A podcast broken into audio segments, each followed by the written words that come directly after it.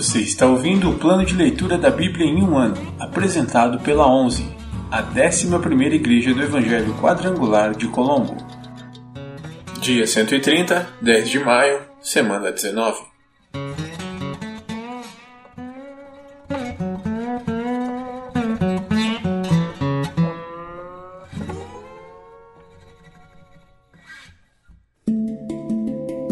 Novo Testamento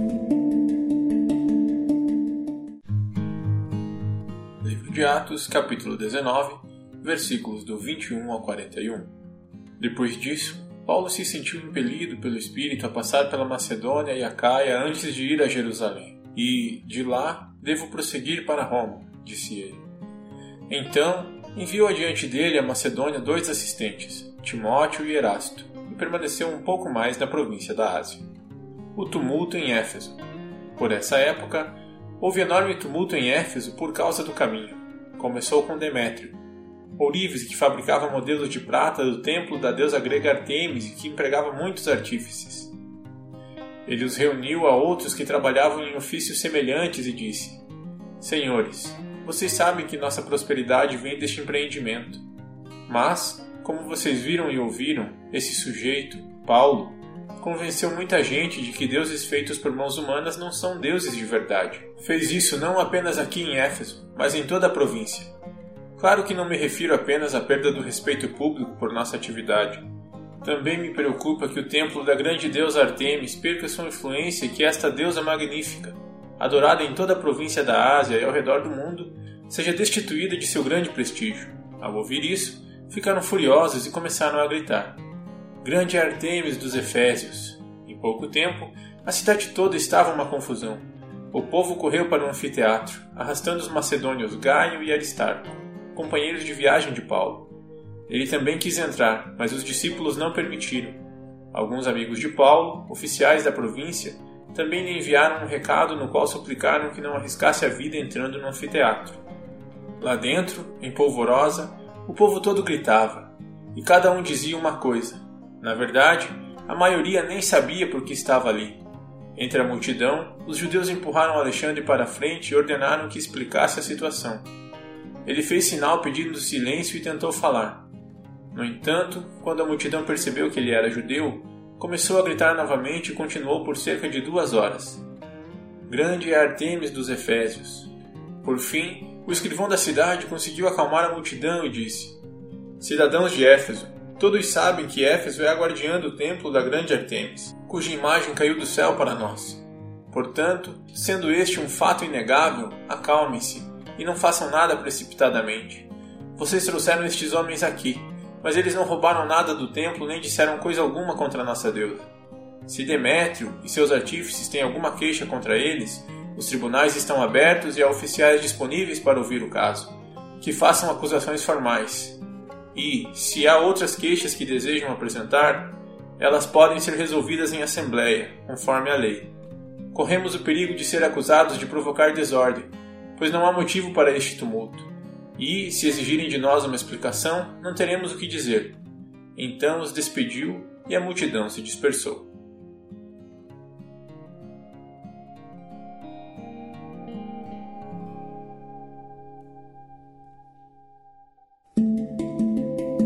Antigo Testamento Livros históricos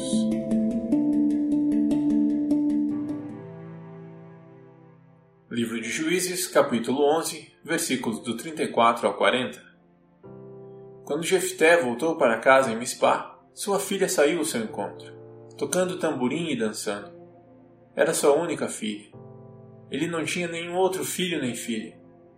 Quando Jefté a viu, rasgou as próprias roupas e gritou: Ah, minha filha, você acabou comigo, trouxe desgraça sobre mim. Fiz um voto ao Senhor e não posso voltar atrás.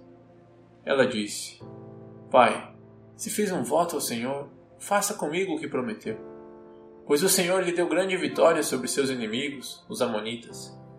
Mas, primeiro, permita que eu ande pelos montes e chore com minhas amigas por dois meses, pois morrerei virgem. Pode ir, disse Jefté. E deixou que ela se ausentasse por dois meses. ela e suas amigas foram para os montes e lamentaram, pois ela jamais teria filhos. Quando ela voltou para casa, seu pai cumpriu o voto que havia feito, e ela morreu sem ter tido relações com homem algum. Por isso, tornou-se costume em Israel as moças israelitas saírem por quatro dias todos os anos para lamentar o destino da filha de Jefté, de Gileade. Efraim luta contra Jefté. Então os homens de Efraim mobilizaram um exército e atravessaram o Jordão para Zafon. Enviaram a seguinte mensagem a Jefté: Por que você não pediu nossa ajuda para lutar contra os amonitas? Vamos queimar sua casa com você dentro. Jefté respondeu: Eu os convoquei no início do conflito, mas vocês se recusaram a vir. Não nos ajudaram na luta contra Amon? Por isso, quando vi que vocês não viriam, arrisquei a vida e saí para a batalha sem vocês. E o Senhor entregou os Amonitas em minhas mãos. Por que agora vocês vêm lutar contra mim? Os homens de Efraim responderam: Vocês, de Gileade, não passam de fugitivos de Efraim e Manassés. Então Jefté reuniu todos os guerreiros de Gileade, atacou os homens de Efraim e os derrotou. Os homens de Gileade tomaram os pontos mais rasos de travessia do Jordão, e sempre que um fugitivo de Efraim tentava voltar para outra margem, eles o confrontavam. Você pertence à tribo de Efraim? perguntava. Se o homem negasse, eles o mandavam dizer Shibolete. Se ele era de Efraim, dizia Sibolete pois o povo de Efraim não consegue pronunciar esta palavra corretamente. Então eles o capturavam e o matavam no lugar de travessia do Jordão. Ao todo, foram mortos 42 mil homens de Efraim naquela ocasião. Jefté julgou Israel durante seis anos. Quando morreu, foi sepultado numa das cidades de Gileade. Ibzan se torna juiz de Israel. Depois que Jefté morreu, Ibzan, de Belém, julgou Israel. Ele teve trinta filhos e trinta filhas. Deu suas filhas em casamento a homens de fora de seu clã e trouxe trinta moças de fora de seu clã para se casarem com seus filhos. Ibzan julgou Israel durante sete anos. Quando morreu, foi sepultado em Belém. Elon se torna juiz de Israel. Depois que Ibzan morreu, Elon, da tribo de Zebulon, julgou Israel durante dez anos. Quando morreu, foi sepultado em Ajalon, no território de Zebulon. Abdon se torna juiz de Israel. Depois que Elon morreu, Abdon, filho de Hilel, de Piratom, julgou Israel. Ele teve quarenta filhos e trinta netos que montavam setenta jumentos. Abdon julgou Israel durante oito anos. Quando morreu, foi sepultado em Piratom, no território de Efraim, na região montanhosa dos Amalequitas.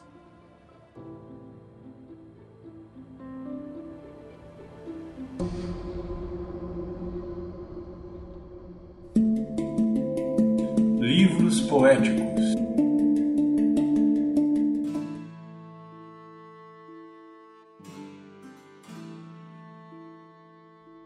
Livro de Jó, capítulo 40 Então o Senhor disse a Jó: Ainda quer discutir com o Todo-Poderoso? Você critica Deus, mas será que tem as respostas? Jó responde ao Senhor. Então Jó respondeu ao Senhor: Eu não sou nada. Como poderia encontrar as respostas? Cobrirei minha boca com a mão. Já falei demais. Não tenho mais nada a dizer. O Senhor desafia Jó outra vez. Então, do meio do redemoinho, o Senhor respondeu a Jó: Prepare-se como um guerreiro, pois lhe farei algumas perguntas, e você responderá. Porá em dúvida minha justiça e me condenará só para provar que tem razão? Você é tão forte quanto Deus? Sua voz pode trovejar como a dele? Então vista-se de glória e esplendor, de honra e majestade. Dê vazão à sua ira. Deixe-a transbordar contra os orgulhosos. Humilhe-os com um olhar. Pise os perversos onde estiverem. Enterre-os no pó. Prenda-os no mundo dos mortos. Então eu mesmo reconheceria que você pode se salvar por sua própria força. Veja o behemote que eu criei, assim como criei você. Ele come capim, como o boi. Veja a força que ele tem nos lombos e o vigor nos músculos da barriga. Sua cauda é forte como cedro, e os tendões de suas coxas são entrelaçados. Seus ossos são canos de bronze, e suas pernas, barras de ferro. É ótimo exemplo das obras de Deus, e somente seu Criador é capaz de ameaçá-lo. Os montes lhe oferecem seu melhor alimento, e ali brincam os animais selvagens. Ele se deita sob arbustos espinhosos, onde os juncos do brejo o escondem. Os arbustos lhe dão sombra entre os salgueiros junto ao riacho.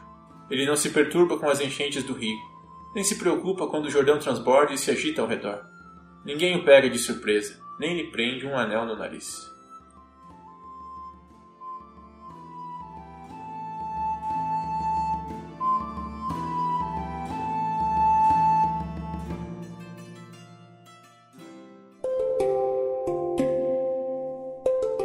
Versículo da semana.